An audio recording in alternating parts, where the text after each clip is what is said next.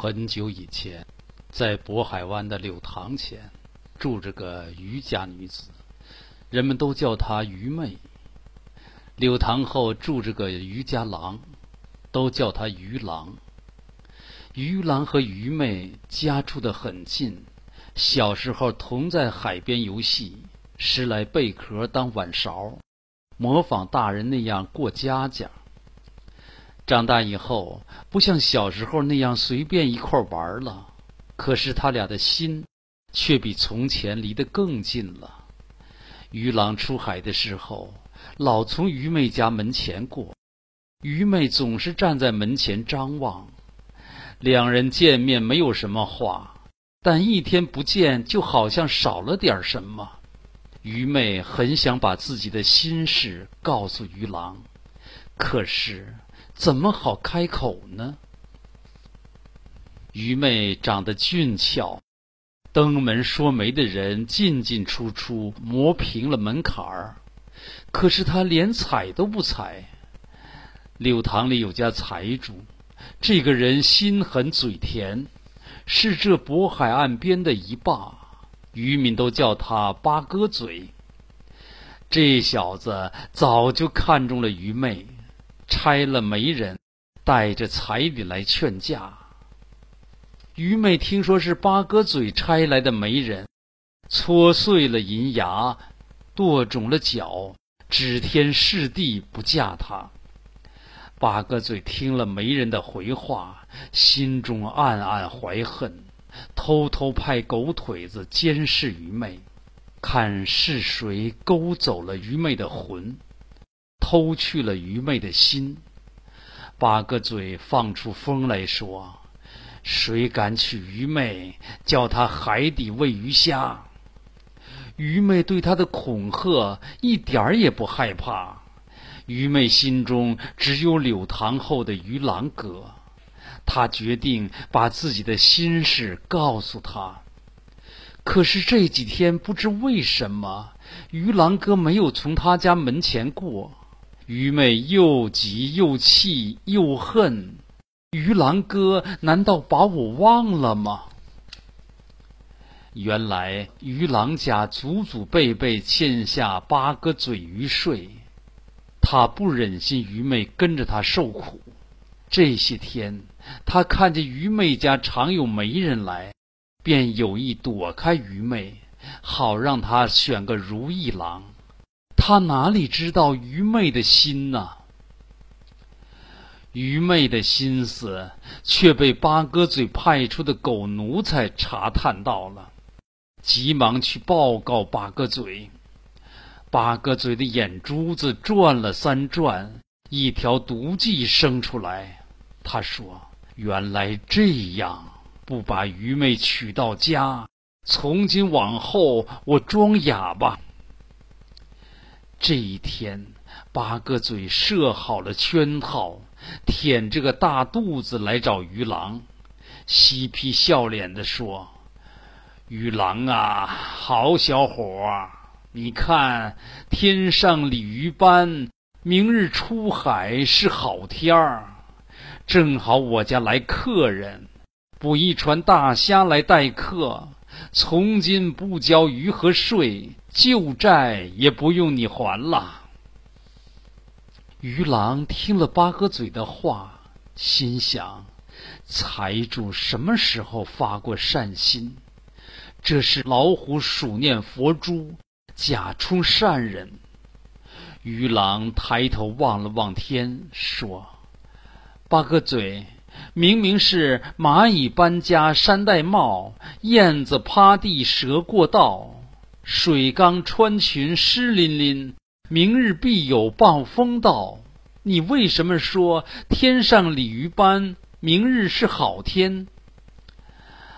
八哥嘴巧辩道：“鱼郎，你小小年纪知识浅，你看。”一块乌云在天顶，最大风雨不用惊。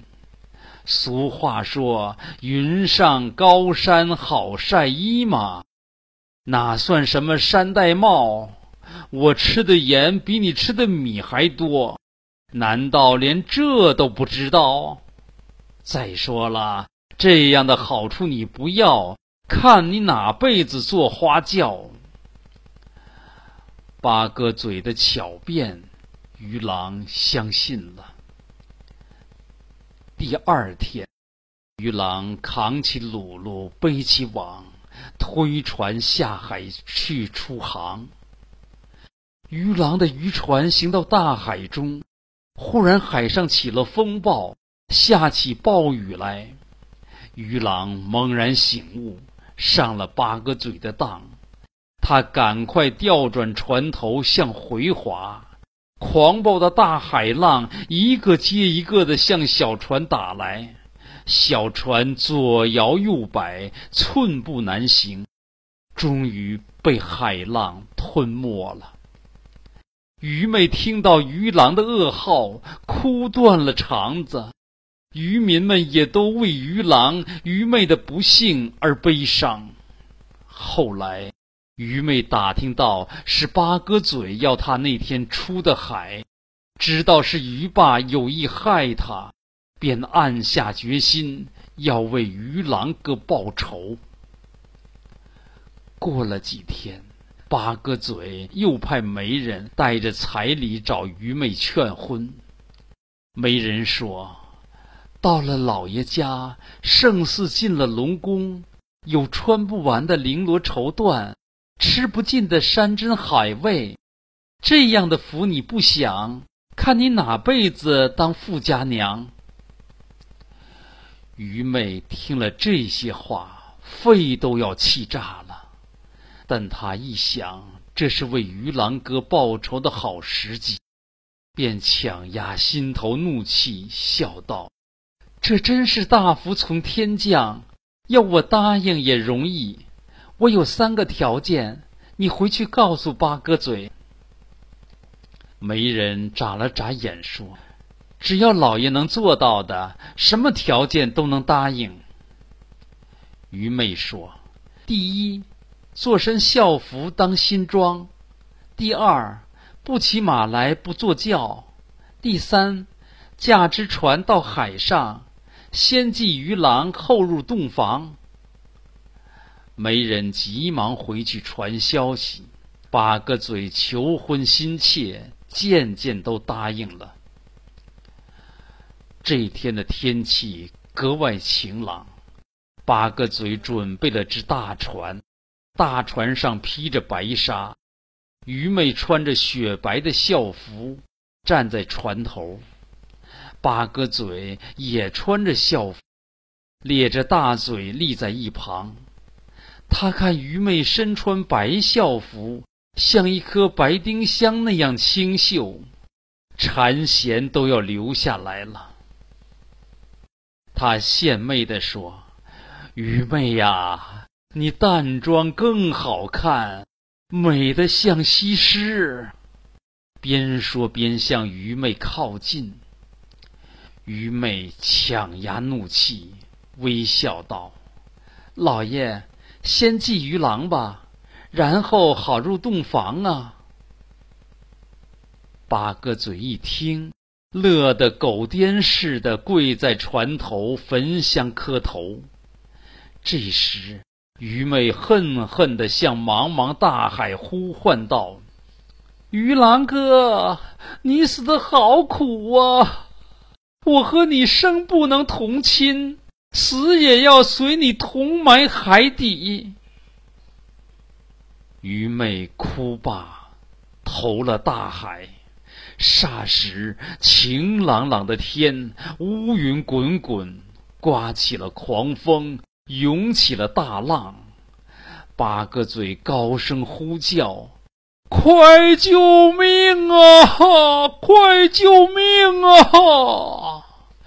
这时，从碧海蓝天上飞来无数灰身子的白翅鸟，一起飞到八哥嘴的船边，双翅扇起狂风巨浪，掀翻了大船，八哥嘴沉入海底，见龙王去了。从此，白翅鸟在海上到处寻觅飞翔，声声呼唤着：“叽叽鱼郎，叽叽鱼郎。”渔民们听了这凄惶的叫声，都说白翅鸟就是愚昧的化身。